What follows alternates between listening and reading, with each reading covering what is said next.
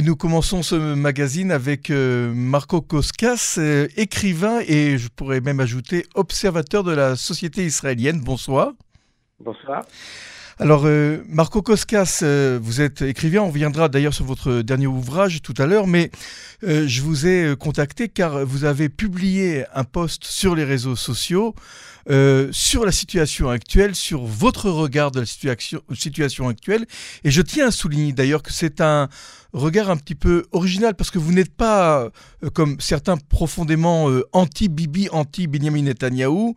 Euh, vous avez été, vous l'avez été un, de admirateurs, mais là, vous poussez quand même un cri particulier. Alors, racontez-nous un petit peu comment, comment est venue l'idée de publier ce poste.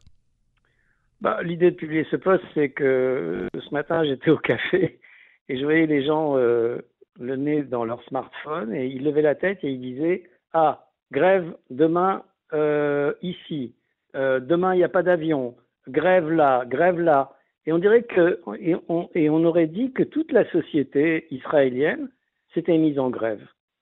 Ce qui est vrai d'ailleurs parce que c'est une grève générale qui, est, qui a lieu. Et donc je me suis dit, euh, mais alors je comprends pas. Euh, Netanyahou a une majorité, et pourtant toute la société israélienne se met en grève.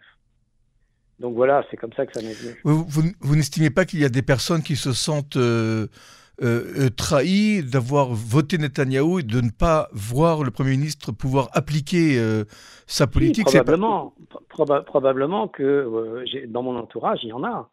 Il y en a beaucoup, notamment parmi les, les français qui sont fan de Netanyahu jusqu'au bout, mais avec une idéologie derrière euh, qui ne me plaît pas, parce que c'est un, ils, font passer tous, tous ceux qui critiquent cette loi pour des gauchistes irresponsables, je sais pas quoi. Ce n'est pas le cas.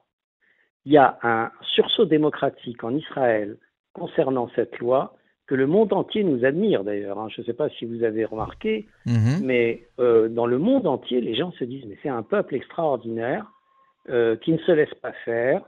Et, c'est une vraie démocratie, c'est une grande démocratie.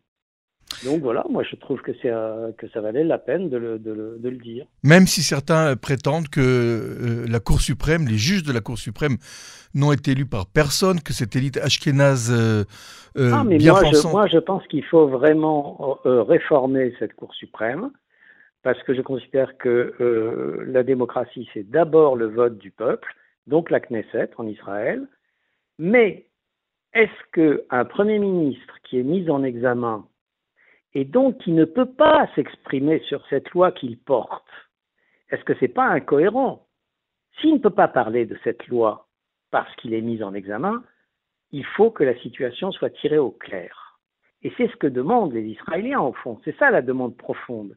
C'est qu'on a un Premier ministre qui euh, certes a été élu, certes a constitué une majorité, mais qui n'a pas les mains libres. Alors, ceux qui disent, mais écoutez, on l'a élu pour qu'il fasse ce programme, oui, très bien, mais la loi est plus forte que tout. Mhm. Et la loi lui interdit de parler de cette loi, de cette réforme judiciaire. Donc on est dans un cas de figure inextricable. Oui. Vous, vous comparez la situation de Benjamin Netanyahu à celle du général de Gaulle en 68, pourquoi? Parce qu'on ne sait jamais justement, parce que quand on se fie au scrutin, au, seulement à l'élection, aux élections et à la majorité qu'elle dégage, on peut vraiment être surpris, par, euh, comme dans un tremblement de terre, par une réplique inattendue et qui est encore pire que la première. Et, c'est ce qui s'est passé en fait en 68 en France. De Gaulle était au pouvoir depuis dix ans. Et il y, avait quelque chose qui, n'était pas mesurable. Il n'y avait, pas, avait pas une aune pour euh, mesurer le ras-le-bol des gens du général de Gaulle. Même les gaullistes, même les gens qui étaient partisans du général de Gaulle. Et donc ça s'est traduit par mai 68. Et je trouve que ce qui se passe aujourd'hui en, en Israël, c'est une espèce de mai 68. Quoi. Mhm. Vous avez écrit aussi que Netanyahu a tué son messager à la place de tuer euh, le message, ou plutôt de prendre en compte le message. Oui, bien sûr, de prendre en compte le message. Oui, parce que hier, le général Galante, le ministre de la Défense, a dit voilà, on ne peut pas continuer comme ça, on a, on a des problèmes sécuritaires trop importants et on ne peut pas interdire les manifestations. Donc il y a, y a vraiment une situation extrêmement dangereuse. Dans l'armée, il y a trop de gens trop de réservistes, trop d'officiers qui ne sont pas d'accord avec cette loi, qui ne veulent pas de cette loi. Et moi, je crois que, en fait, ce n'est pas la loi qu'ils ne veulent pas. Ils veulent un Premier ministre qui ait les mains libres. À partir du moment où Netanyahou sera dégagé des soupçons qui pèsent sur lui et qui traînent en longueur depuis des années, combien ça fait d'années qu'il est, mis en examen, et on ne sait toujours pas s'il est coupable. Mhm. Donc je pense que cette situation n'est pas tolérable plus longtemps. Il faut que la justice se prononce sur Netanyahou, que moi je crois innocent, bien que je pense que c'est le mandat de trop, je pense quand même que Netanyahou est innocent et qu'on lui cherche des poux dans la tête. Et d'un autre côté, le, le, putsch euh, judiciaire qui a eu lieu dans les années 90 à la, Cour suprême doit être effectivement réformé, mais mmh. par quelqu'un qui, qui, a les mains libres. Il faut que le Premier ministre qui, euh, qui porte cette nouvelle loi euh, sur la Cour suprême il faut qu'il ait les mains libres. Est-ce qu'il faudrait peut-être aussi réformer le système électoral, par exemple limiter à deux mandats Pas forcément.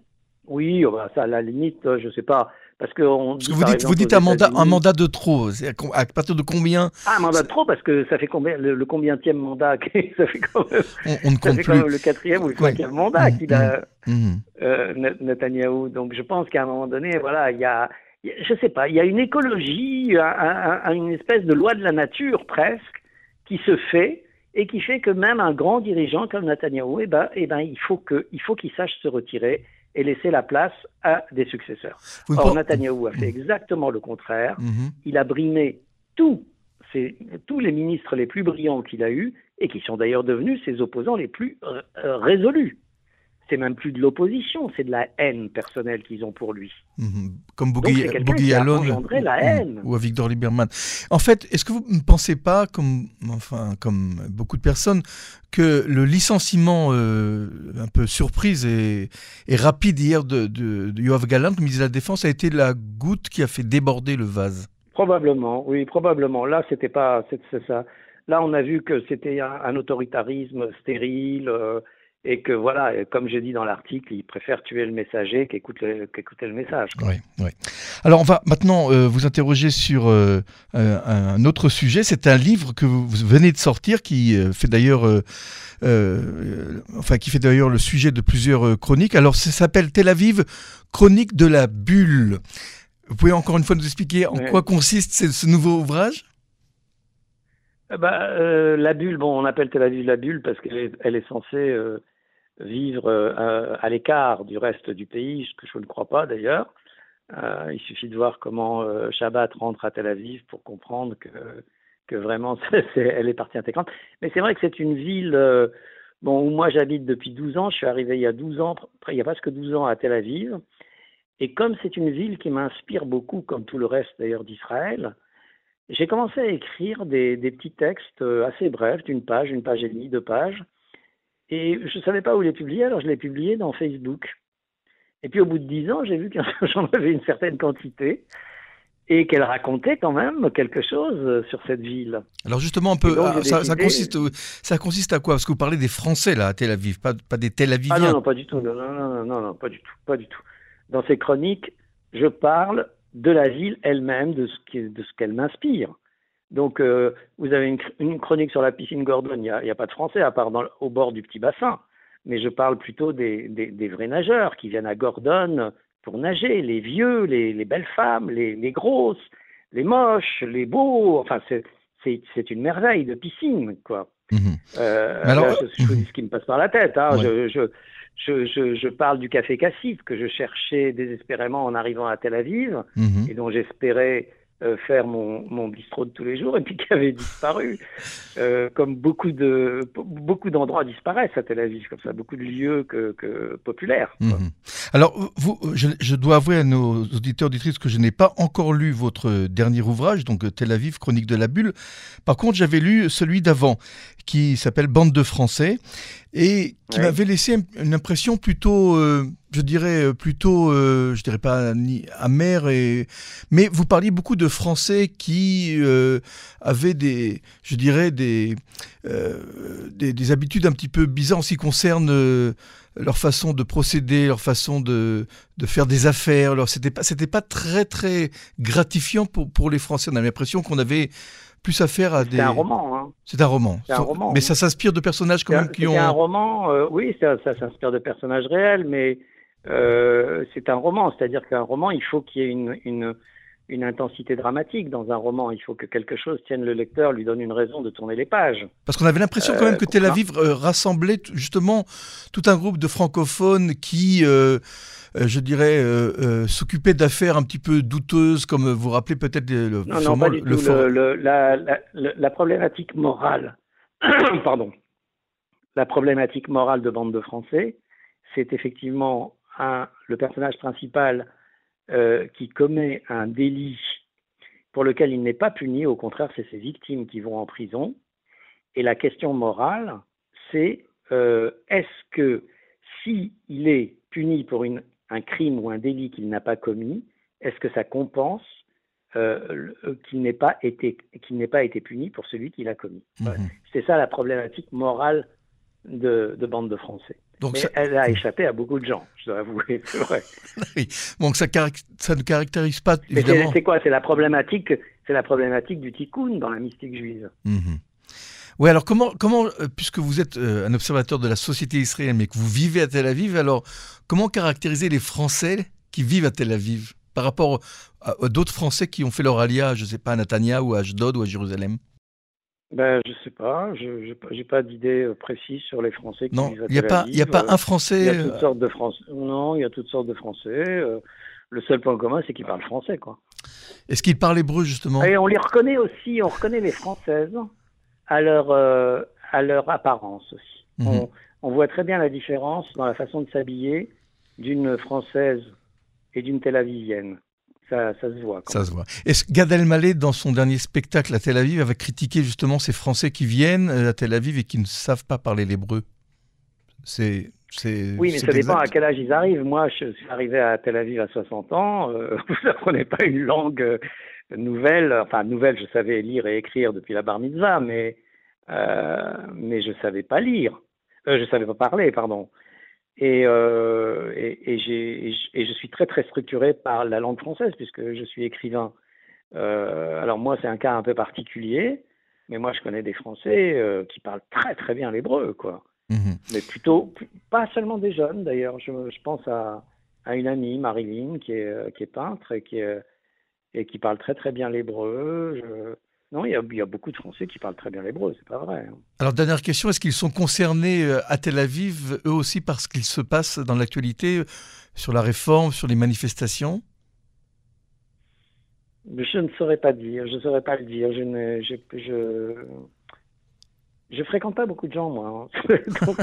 Alors, vous écrivez sur beaucoup de gens, mais vous n'en fréquentez pas beaucoup. Non, je, je n'écris pas sur beaucoup de gens, j'écris sur Tel Aviv, je le répète, c'est la ville, c'est Israël qui m'inspire.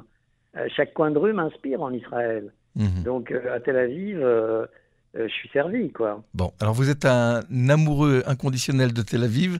Voilà. on l'a compris. Et puis j'invite tous nos auditeurs eh bien, à acheter votre livre sur Amazon, n'est-ce pas?